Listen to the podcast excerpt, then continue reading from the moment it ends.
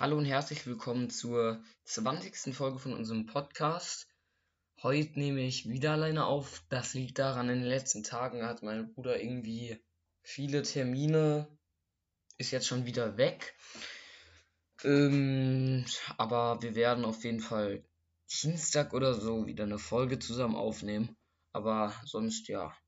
Diese Folge ist eine Fußball-News-Folge, wie ihr wahrscheinlich dann am Titel erkennen werdet. Ähm, und ja, das bedeutet für die, die die Alten noch nicht gehört haben, ich rede halt einfach nicht nur über Borussia Dortmund, also auch, aber halt insgesamt über so mehr oder weniger die News, die ich als wichtig finde, äh, aktuell und ja, ich würde sagen, lass uns loslegen. Ähm, die, ich fange mit international an. Und zwar geht's los in der Premier League. Gestern hat ähm, ja, Liverpool das dritte Spiel in Folge nicht gewonnen. Ähm, 3-0 haben sie gegen Britain verloren. Ähm, ja, mit vielen Verletzungsproblemen. Und ja, insgesamt war es halt einfach nicht diese Saison von Liverpool. Ist aktuell auch einfach nicht. Ähm, außerdem hat Manchester United 2-1 gegen Manchester City gewonnen. Das freut mich sehr, weil ich jetzt eher nicht so der Manchester City-Fan bin und so dass, ja, ich einfach auch erstaunlich finde, wie Manchester United jetzt gerade zurückkommt. Ähm, damit hat Manchester City 39 Punkte und steht auf dem zweiten Platz. Und Manchester United hat 38 Punkte und steht auf dem dritten. Äh, auf dem vierten steht Newcastle mit 35, eine Überraschung. Auf dem ersten Platz steht Arsenal mit 44 Punkten, haben ein Spiel weniger als Manchester City. Bedeutet, die können heute auf 8 Punkte vorrücken. Ähm, das ist, boah, ja, ich würde sagen, sehr überraschend und auch sehr erfreulich, weil ich würde Arsenal auf jeden Fall mal gönnen. Sonst ähm, gibt's halt, ja, äh, Arsenal versucht ja aktuell Mudrik zu verpflichten. Tut mir leid, dass meine Nase, ja, ich habe ein bisschen Schnupfen, aber falls ihr euch das fragt. Aber ähm, Arsenal versucht ja Mudrik zu verpflichten. Mudrik, der spielt bei Schachter Donetsk, Donetsk, sorry ich spreche das mal falsch aus. Und ähm, ja, Arsenal war kurz davor, ihn zu verpflichten, aber ähm, ja, scheinbar gerät Chelsea jetzt noch dazwischen, mh, mm, weil Chelsea will ihn scheinbar auch haben. Und dann, ja, äh, könnte das ähm, nochmal spannend werden bei diesen Transferverhandlungen. Und scheinbar, ähm, also hat, ähm, also daran merkt man auch, wie viel Mudrik wert ist, hat Chelsea eine, ein, vom Gesamtvolumen ein, ein äh, Transfer von 100 Millionen sich geeinigt mit Schachter Donetsk. Ja, man weiß nicht, ob es jetzt, was jetzt genau passiert. Ähm, ich könnte mir vorstellen, dass er trotzdem noch zu ähm, Arsenal wechselt, aber man wird sehen.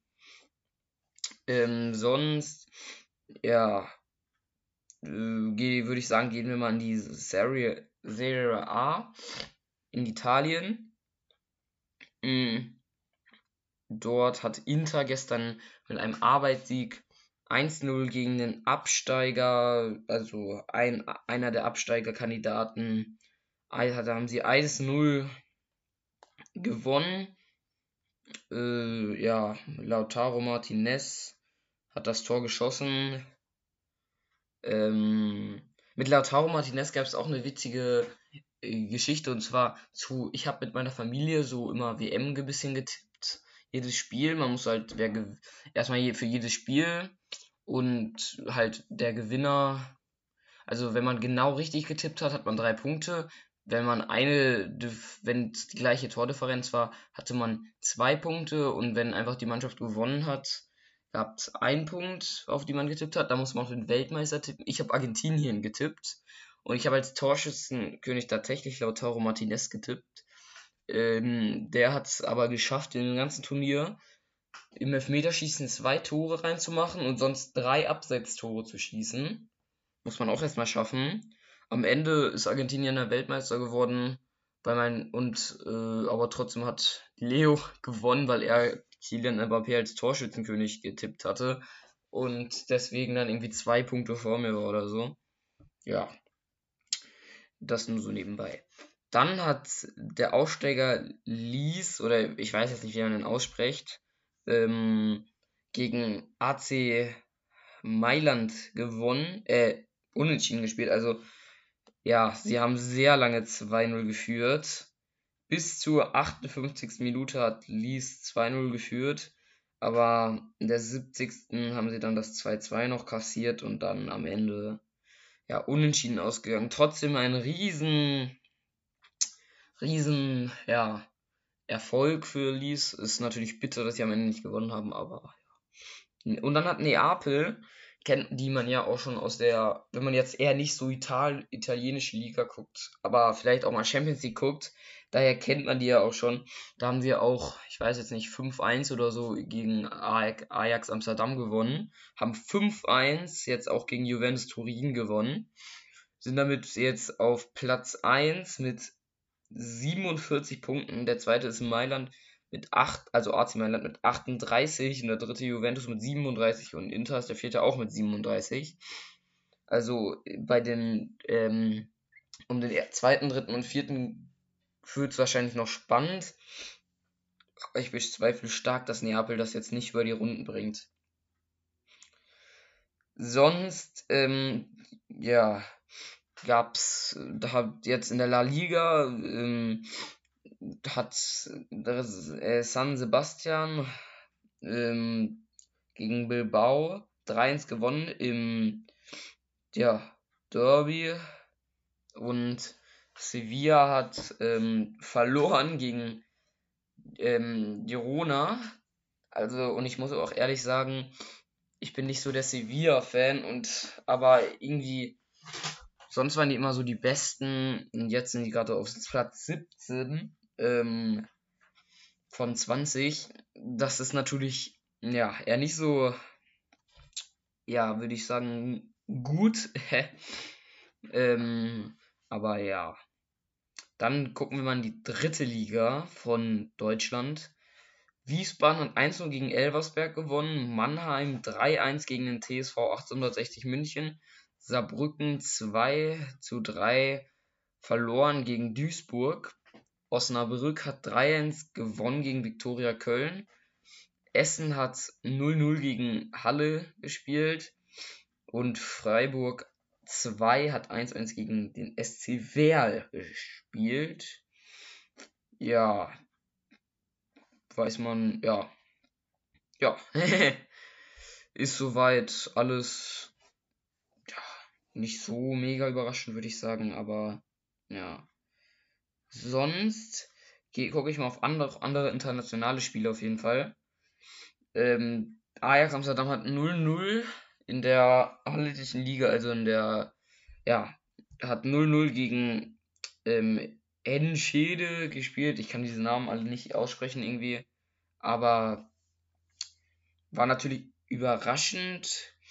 Sind jetzt, haben jetzt nur, sind jetzt tatsächlich, also Enschede ist halt eigentlich auch relativ stark unterwegs, haben, ja, führen mit, äh, haben 31 Punkte und Ajax hat 32. Da sieht man auch, wie krass knapp diese Tabellensituation bei denen ist, weil ähm, Feyenoord ist erster mit 34, Alkmaar ist mit 33 zweiter, Ajax mit 32 dritter PSV Eindhoven mit 31 Vierter, Enschede mit 31 Fünfter und dann Sparta Rotterdam hat 28 auf dem Sechsten. Also das ist übelst spannend.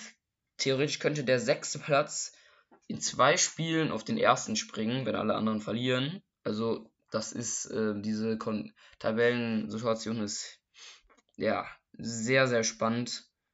Kann man auf jeden Fall mal reingucken. Dann noch hat Straßburg 2-1 gegen Lyon gewonnen. Ja, ich würde sagen, nicht so. Also, ja, Lyon ist halt eigentlich schon der stärkere Verein, aber Straßburg, ja, ja kann, kann halt auch Fußball spielen. ist jetzt, Straßburg ist tatsächlich aber nur 16. mit 15 Punkten und Lyon 8. mit 25. Aber ja, dann hat Olympique Marseille ähm, 3-1 gegen Lorient ge, äh, ja, gewonnen. Ähm, damit sind jetzt Dritter mit 42 Punkten. Lenz ist Zweiter mit 44 und Paris Erster mit 47. Überraschung. Äh, und Lorient ist zwei, mit 32 Punkten Sechster. Dann, ja, würde ich sagen, gucken wir mal auf Borussia Dortmund. Ähm, die, die, ja, erstmal die erfreuliche Nachricht. Also, so, man wusste ja, Leer kann wieder mehr oder weniger spielen. Und dann wurde er im Testspiel gegen Basel am Freitag eingewechselt und hat einen Hattrick innerhalb von sieben Minuten geschnürt. Ey, das war so. Erstmal hat er einen Elfmeter souverän verwandelt. Dann hat er ähm, den, ja, hat er einen wunderschönen Ball von Brand so mehr, so ein steil, ja, ich weiß nicht mehr, das sind so eine Querlage, aber so über 20 Meter, die er dann einfach noch reinschieben musste. Aber das schönste Tor war dann das dritte, nach einer Ecke und dann hat er dann mit One-Touch Außenriss ins lange Eck reingeschossen. Ja, pff, kann man dann machen so nach einer Krebserkrankung, aber ja. Dann gibt es natürlich noch schlechte Nachrichten, für die, die es noch nicht gehört haben. Ja, man wusste schon, Meunier und Guerrero sind so ein bisschen angeschlagen. Meunier hat jetzt einen Muskelfaserriss, wird jetzt ein bisschen länger wieder ausfallen. Bei Guerrero weiß man es nicht. Es wird gesagt, er kann wieder ins Training voll einsteigen. Ich glaube am Donnerstag, aber so richtig sicher wäre ich mir da noch nicht. Sonst gibt es noch, also scheinbar, ja, ist das, das muss alles nicht wahr sein. Es kann auch alles erlogen sein. Also nicht von mir, sondern von diesen Berichten, weil, ja.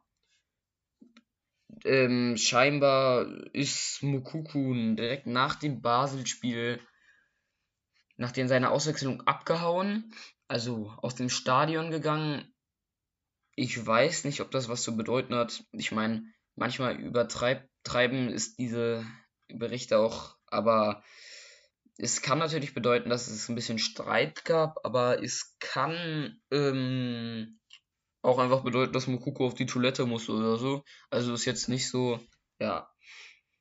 Dann halt noch, ähm, ja, jagt der BVB vielleicht ein Top-Talent aus Belgien, ähm, das ähm, ja, 15 Millionen Euro wert sein soll.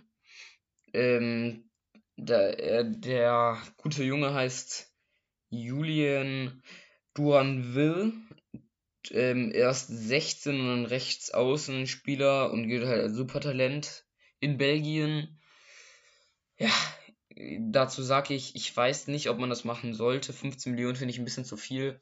Und man weiß ja, was auch öfters mal aus ja, solchen Geschäften geworden ist. Zum Beispiel Adiemi zählte als Supertalent in Österreich.